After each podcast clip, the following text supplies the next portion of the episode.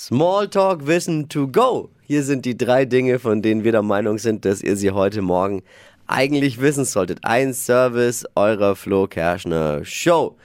In der Nacht von Sonntag auf Montag findet in Glendale, Arizona der 57. Super Bowl statt. Das Endspiel der nordamerikanischen NFL, der National Football League. Kennt ihr Ja. euch aus mit Football? Ja, sehr Ja. oberflächlich. Geht so. Viel Essen Ja. auf jeden Fall. Ich freue mich eher Ja. immer auf die Halbzeitshow und so. Beim Zugucken viel essen, genau. Das äh, ist das größte Einzelsportereignis mitten im Ei. Also gleich nach dem Turmspringen mit Thorsten Legert natürlich. Oh Gott! Legendär ist immer die Halftime-Show. In diesem Jahr mit Rihanna. Oh ja. Für Musiker ist die Super Bowl Halbzeitshow das allergrößte. Mehr geht da nicht. Das ist wie für C-Promis das Dschungelcamp bei uns. 110 Millionen Amis gucken das.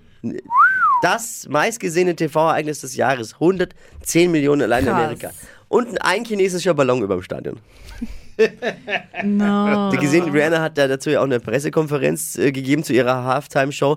Problem war nur, sie hat über alles gesprochen, nur nicht über die Halbzeitshow. Wirklich. Alles, Schade. aber nicht Halbzeitshow. Das Einzige, was sie verraten wollte, Show dauert 13 Minuten und äh, darin ist alles, was sie innerhalb der letzten 17 Jahre an musikalischen Schöpfungen so geschafft hat, drin. Also ich glaube, es spannend. wird krass, ja. In der Kirche von England tobt gerade ein Streit, ob Gott in Zukunft geschlechtsneutral sein soll.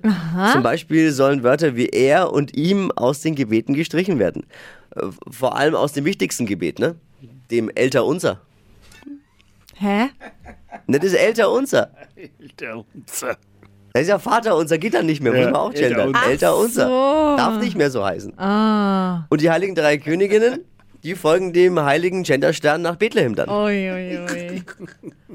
Milch und Kaffee werden billiger. Das ist doch mal eine gute Nachricht. Oh ja, sehr gut. Die Mega-Nachricht des Tages eigentlich. Wenn man nicht gerade ein laktoseintoleranter Teetrinker ist.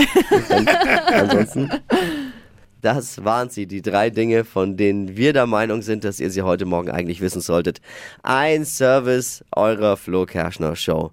Jetzt Frage, ready für ein Wochenende? Yes.